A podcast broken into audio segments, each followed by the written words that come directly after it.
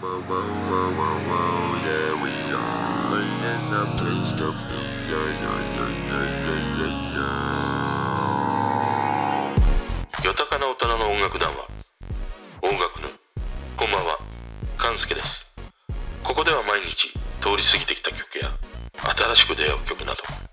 邦楽を中心に話題にしています毎晩夜10時トークをアップしているので番組フォローよろしくお願いします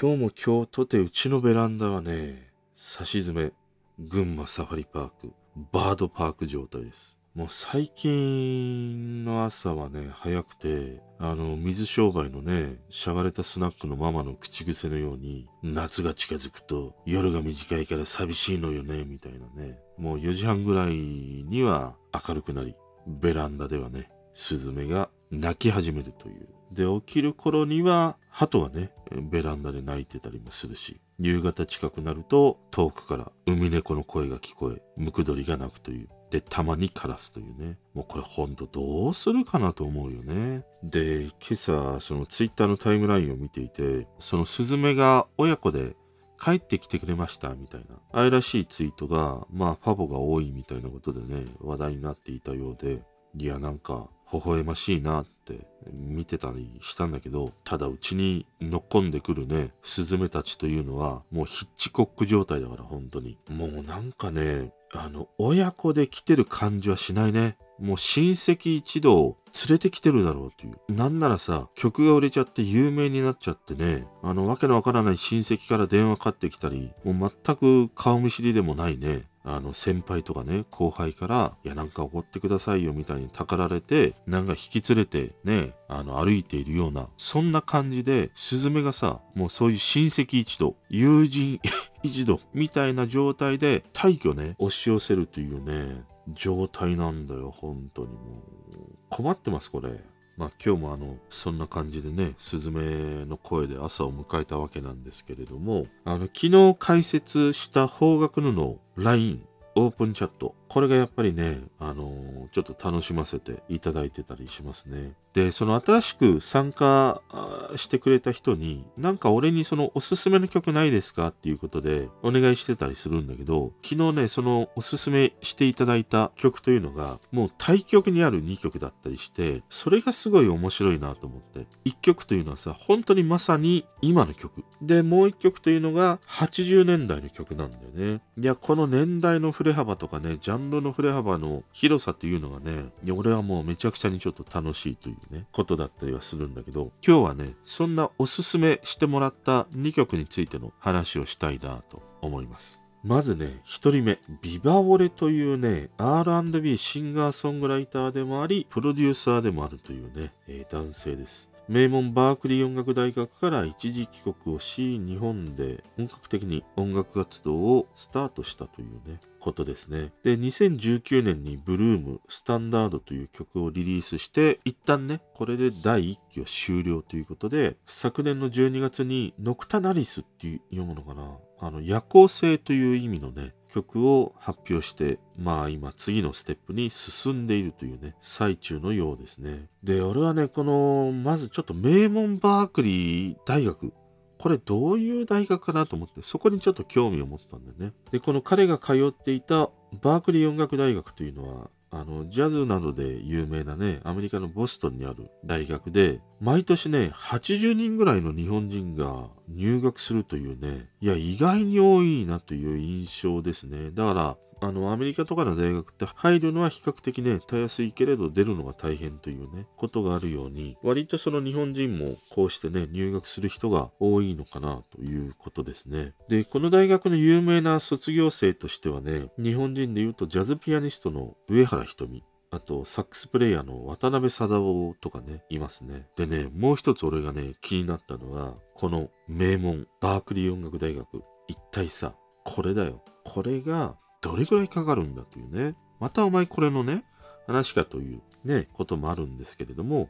気になりましたので、調べてみました。このバークリー音楽大学、あの、単位制になっているから、まあ単位を取得すればね、あのー早く卒業ができるし、まあ大体でも平均すると2年というふうにね、言われてたりしますね。でね、大体かかる費用、学費と生活費含めて1年で大体これが1本です。1本どっこです。ね 畠山緑の1本どっこです。違うか。あのちなみに一本どっこって、どっこというね、仏教の護身具があるんだよね。その自らの煩悩を打ち砕く道具というものがあって、もう俺にはね、絶対的に必要な護身具だなと思いました。もう日々ね、煩悩に溢れてたりしますからね。で、この一本どっこという意味はね、そこから来ていて、その自分の夢を叶えるために、まあその煩悩をね、振り払い、頑張ろうとか踏ん張ろうとか、そういうようなね、意味があるということですね。で、この話がそれたんだけど、バークリー音楽大学、これが1年で1本、2年で2本、3年で3本。ね、3本下がって、2歩進む状態ですよ、本当に。まあだから2年として2000万、3年で3000万かかるという、もうね、マンション買えます、これ普通に。まあそれだけかかるね、このバークリー音楽大学というね、ところのようですね。もう本当にもう、ここまでかかってくると、もう吉何というね、感じしかしません。で、今回ね、おすすめしていただいた曲というのが、If You Let Me というね、2020年にリリースされた一曲ですね。もうこの曲聴いてみるとね、もう本当にもう今の音だなっていう、もう本当にね、おしゃれなんだよ。あのーもう本当にその、今のね、おしゃれな感じもあるし、まあもちろんそれが歌声もそうだし、そのサウンドやメロディーみたいなものもそうなんだけども、そんなおしゃれな音の中にさ、多分オカリナだと思うんだけど、ちょっとね、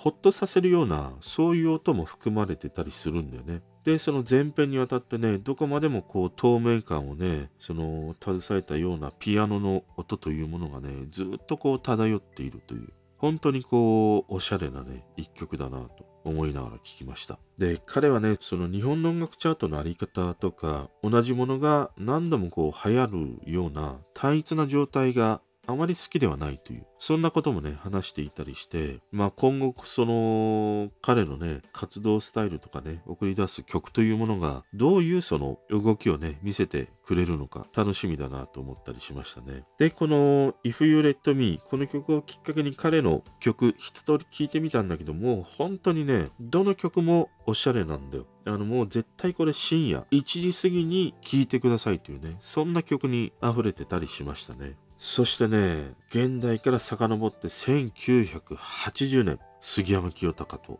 オメガトライブでした。というかね、あの、杉山清隆でもなく、オメガトライブでもなく、カマサミコングでしたね。あの、今回おすすめしてもらった曲がね、カマサミコング DJ スペシャルというね、アルバムに収録されている一曲でした。あの、1984年のアルバムですね。もうこのカマサミコングですよ、あーたっていう。あの、キングコング西野でもね、キングコングブルーザーブロディでもないんだよ。カマサミコングなんだよ。俺、このカマサミコングでね、思い出したのが、マイアミサウンドマシーンのさ、コンガだったんだよね。なんかコンガとコングって、えーね、一文字違いでちょっと似てるでしょ？で、これもなんかね、今日聞いてたりしたんだけど、まあ、それはそれとして、もうこのカマサミコングすっかりね、俺の記憶のもう奥底海底3000メートルあたりにね、沈む、もうタイタニック号状態のようにね、忘れてました。で、おすすめしてもらった曲というのが、最後のナイトフライトという曲で、この曲は1984年のね、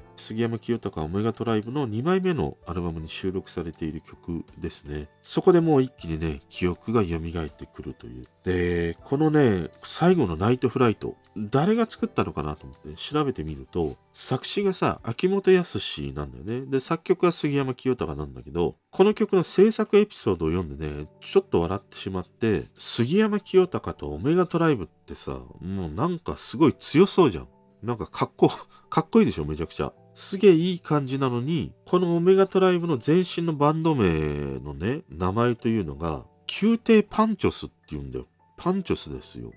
もうドラフト会議の俺、パンチョ伊藤しか思いつかなかったんだけど、宮、宮廷パンチョスって、しかもひらがななんだよね。いや、このさ、オメガトライブとひらがなで書く宮廷パンチョスのあまりの違いにちょっと笑ってしまったんだよね。あの、これはあれだよね。あの、井上陽水の前の名前、アンドレ・カンドレ。これにもね、通じるものがあるなと思いましたね。で、ちょっとね、カマサミコングに話を戻すと、カマサミコング、現在もね、元気に活動されているようですね。現在71歳。FM 心というね、関西エリアの FM 局で、月曜日から木曜日、24時から26時、カムサミコングショーというね、番組をやっているみたいですね。ちょっと聞いてみたいですね、これね。で、まあ、このね、記憶を一気に呼び覚まされて思い出した。蘇ってきたのが、KIKI でしたね。あの、この80年代 KIKI ってなんか席巻してたんだよ。あの、よくね、友人に連れられてサーフショップとかね、行くと、大体なんか KIKI 流れてたし、そのちょっとこう、こじゃれたね、カフェみたいなところに行くと、そこでもやっぱりこのね、KIKI がね、流れてたりしましたね。なんか調べてみると、その KIKI の放送を録音したカセットテープとかがね、売られていたようですね。だからそういうものを多分かけてたりしたんだろうね。いや、もう懐かしい。で、ご多分に漏れずね、あの、俺も KIKI のグッズ持ってました。買ったんではなくて多分もらったかなんかしたんだと思うんだけど、KIKI のキーホルダーとか、あと T シャツよく着てましたね。なんか胸に大きく KIK って書かれて、もう当時わけがわからないから、みんなキキとしかね、読まないんだよね。俺もまあキキとしかね、読んでなかったり当時はしたんだけど、なんか気に入ってよく KIKI のね、T シャツとか着てましたね。でもうこのカマサミコングの DJ が入るとさ、もうそれだけでホノルル、ハワイでしょっていうね、感じしかしないよね。なんかもうハワイのお土産でね、大体買ってくるのが、わけのわからないさ、派手なデザインのね、T シャツとか買ってきてくれたりするんだけど、いや、絶対それ日本で着ないだろうっていうさ、わ わけのわかんない大きな花のデザインした T シャツとかさ、よくお土産でもらうんだけどね、一つもいらねえよっていうね。まあそんなね、ハワイにね、一気になるという。で、このね、教えていただいた曲をきっかけに、えー、カマサミコングスペシャルのアルバムを聴いてみたのね。まあ、正しくは、杉山清隆、オメガトライブ35周年アニバーサリーオールシングルスプラスカマサミコング DJ スペシャルモアってもう長いねアルバム名が本当にもうすでに名前が長いわけだからね杉山清隆とオメガトライブでもう長いわけだからアルバムタイトルは短くしてくださいで、今日はね、このアルバムを午前中ね、ずっとこう聴いてましたね。あの、今日のね、うちの周りというのは、曇天でね、どんよりした天気だったりしたんだけど、もうこのアルバム聴いてるとね、夏でしたね。あの、なんかオープンカーでね、海沿いをドライブしたいかのようなね、そんな、こう、想像するんだけど、でもあれ冷静に考えるとね、真夏のオープンカーってもう地獄ですからね、日よけがないから、みんな大体ね、やられます。湘南のね、134号線のね、渋滞とかにオープンカーでハマると、もうすべての人がね、発狂しますから、あれ。本当に。だから夏のね、オープンカーっていうのはね、一つも良くないですね。あの、オープンカーも冬か秋か、この2つの季節でしかね、乗れない車だったりしますね。で、まあ、この杉山清隆のね、あのー曲に、カマサミコングの DJ が入るともう何十倍ももう一気に夏感に溢れるんだよね。もうこのカマサミコングの声とかね、その DJ のテンポとか、あと何を言ってるのかわけのわからない英語というものがね、いやおうなしに、もうどの季節でもどの場所にいても夏にしてくれるというね、そんな感じの一枚でしたね。だからこの80年代のね、KIKI 思い出してちょっと浸りたいなっていう方はね、このアルバムぜひ聴いてみてください。あの、サブスクでもね、聴けたりしますので。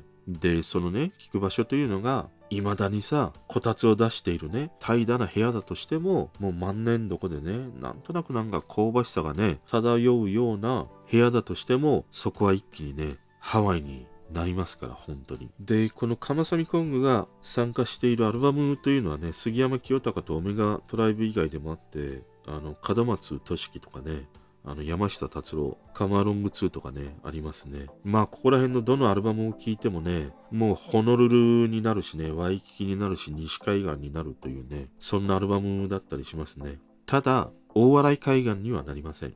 そちらはね、茨城出身の勝美、いつまい JAL でも聞いて、なんか JAL に乗ってね、ハワイに向かっている感じでお楽しみください。それでは。聞いてくれてる人とつながりたいから、番組フォローされたら嬉しいし、Twitter もフォローしてほしい。俺の知らない曲とか教えてもらいたいな今日も聴いてくれてありがとう